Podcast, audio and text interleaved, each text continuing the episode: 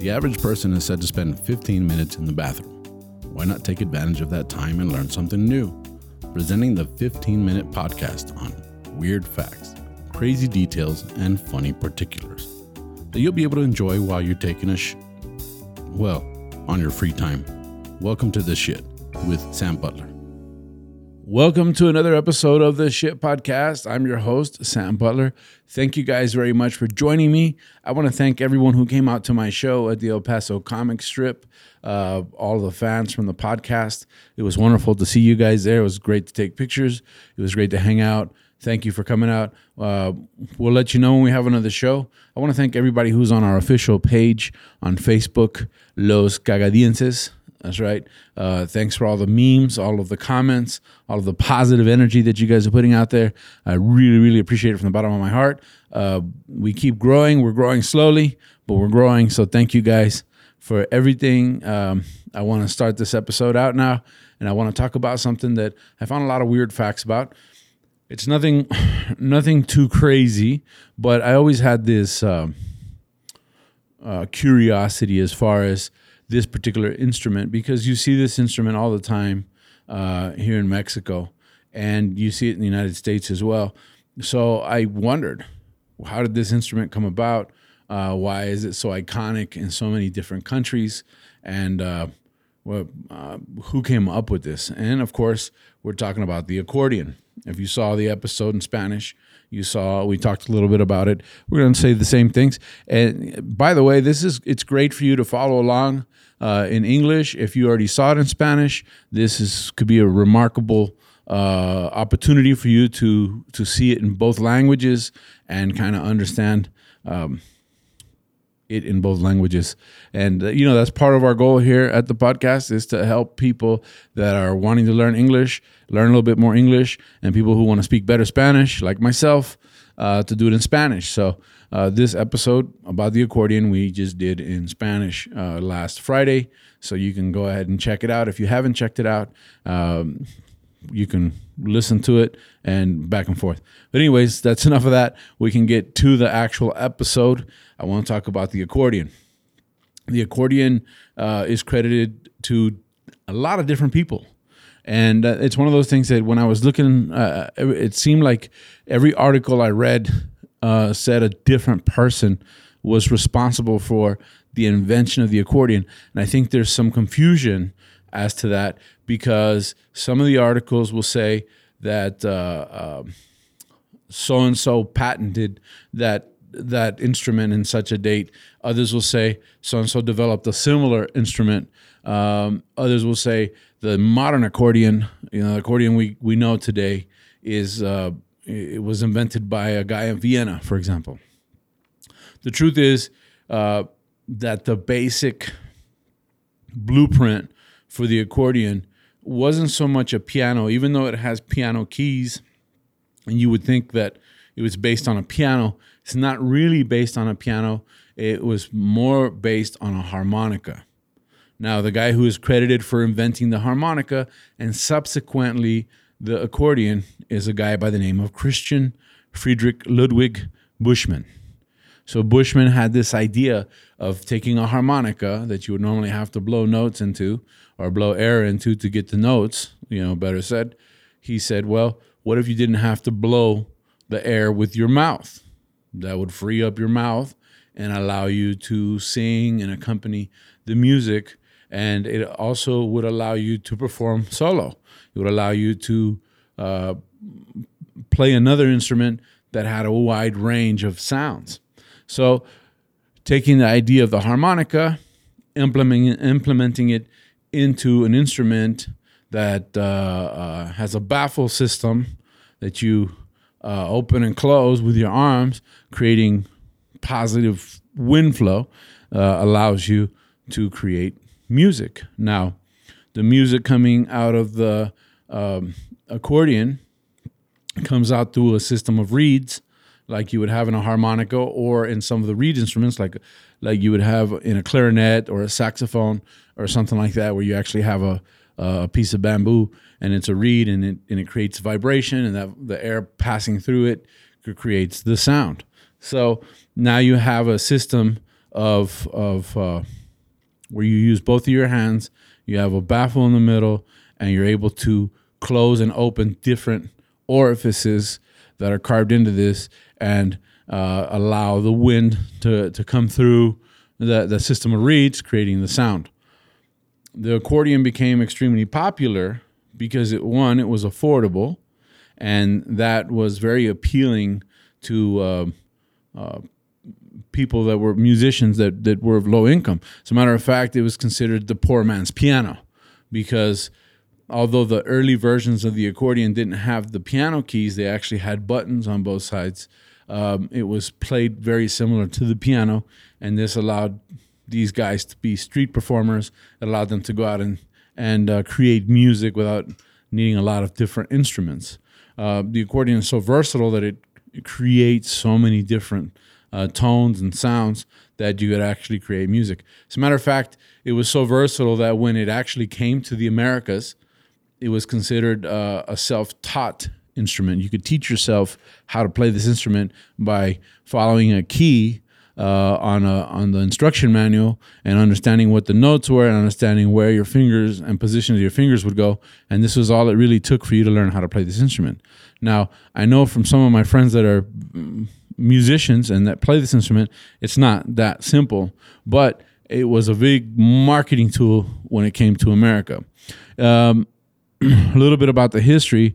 Uh, like I said, in 1822, Christian Friedrich Ludwig Buschmann trans- transformed a harmonica into an accordion. And then in uh, um, 1818, and I have this information here. Um, I want to get this. I want to get this right. Um, because it's it's uh, one of those things that everybody uh, argues about, right? But the actual patent, the very first patent for the accordion, was done in 1818. Uh, let me see. I lost the. By. Um, hmm.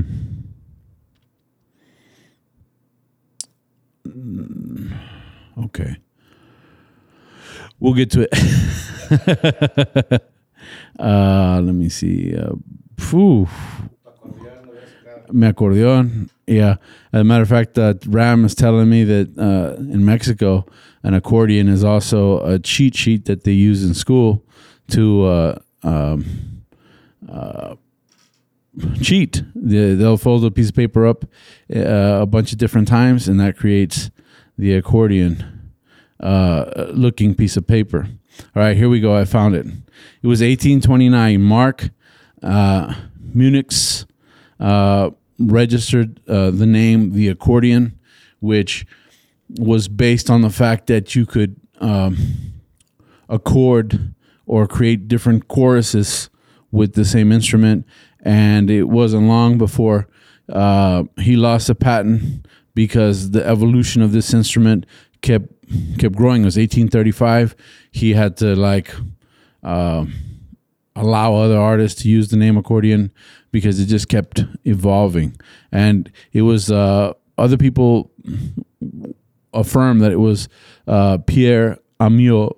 Uh, Amoit, I'm saying it wrong because it's in French, from Vienna, was the first one to fabricate uh,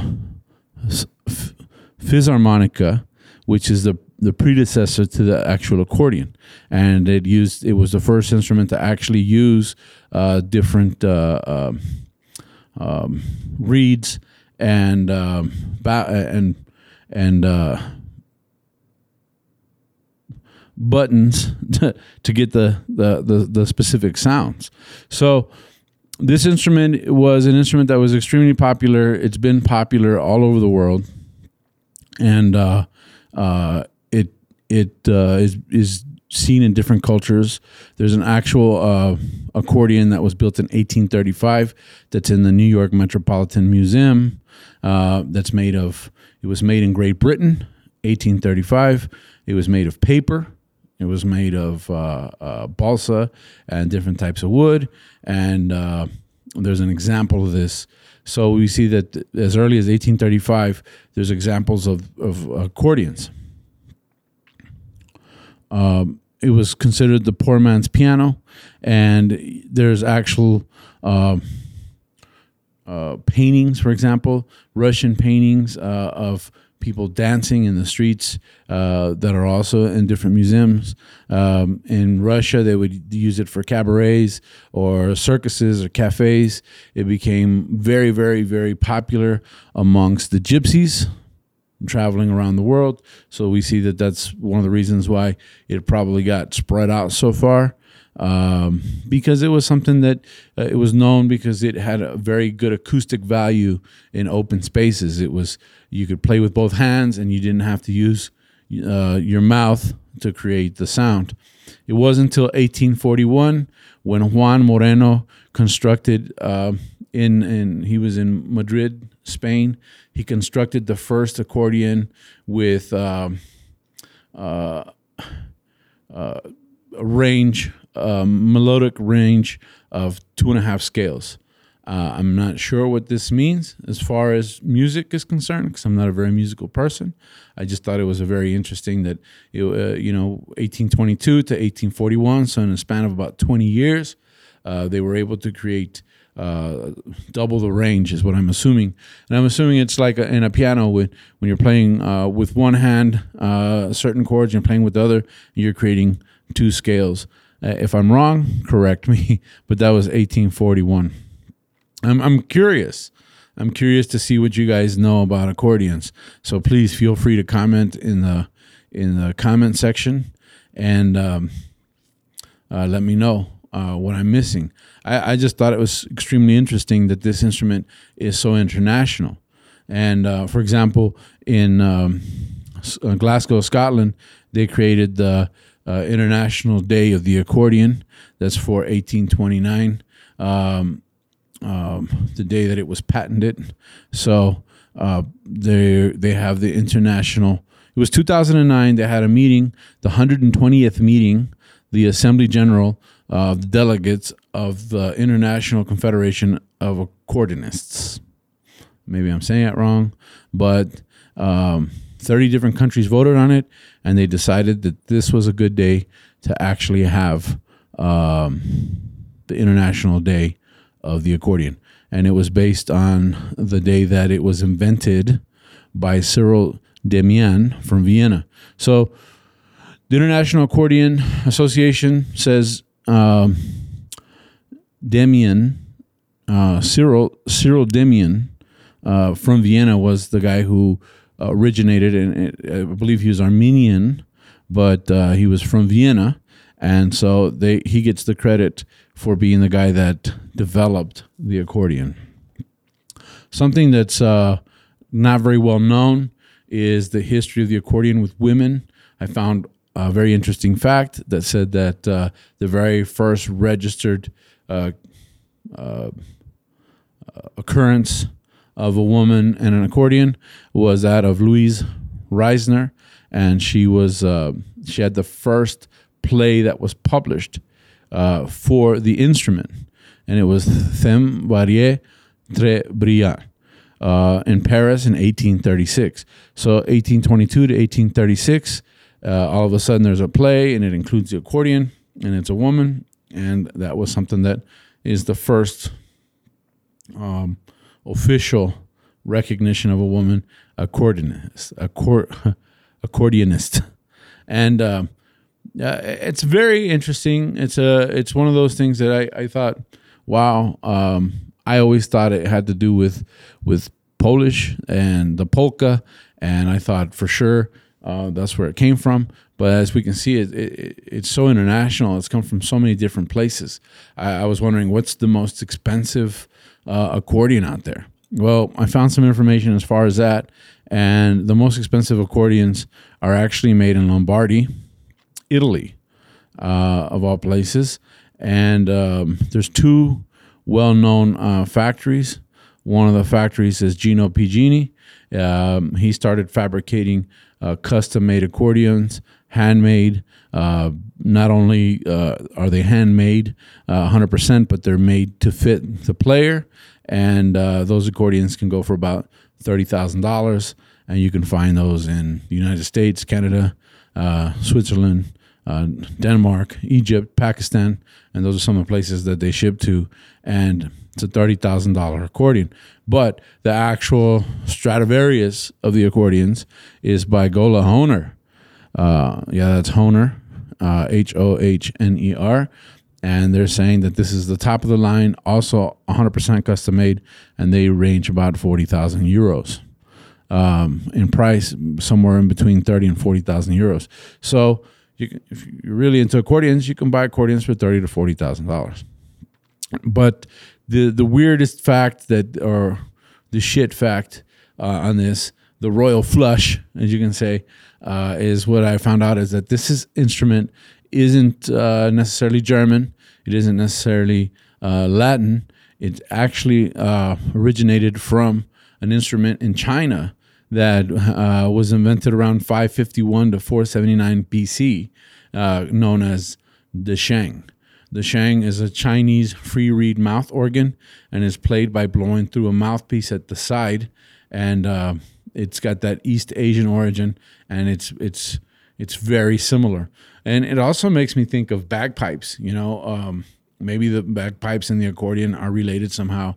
I don't know, but I do know they're reeded instruments, and with that, um, I thought that that was the shit.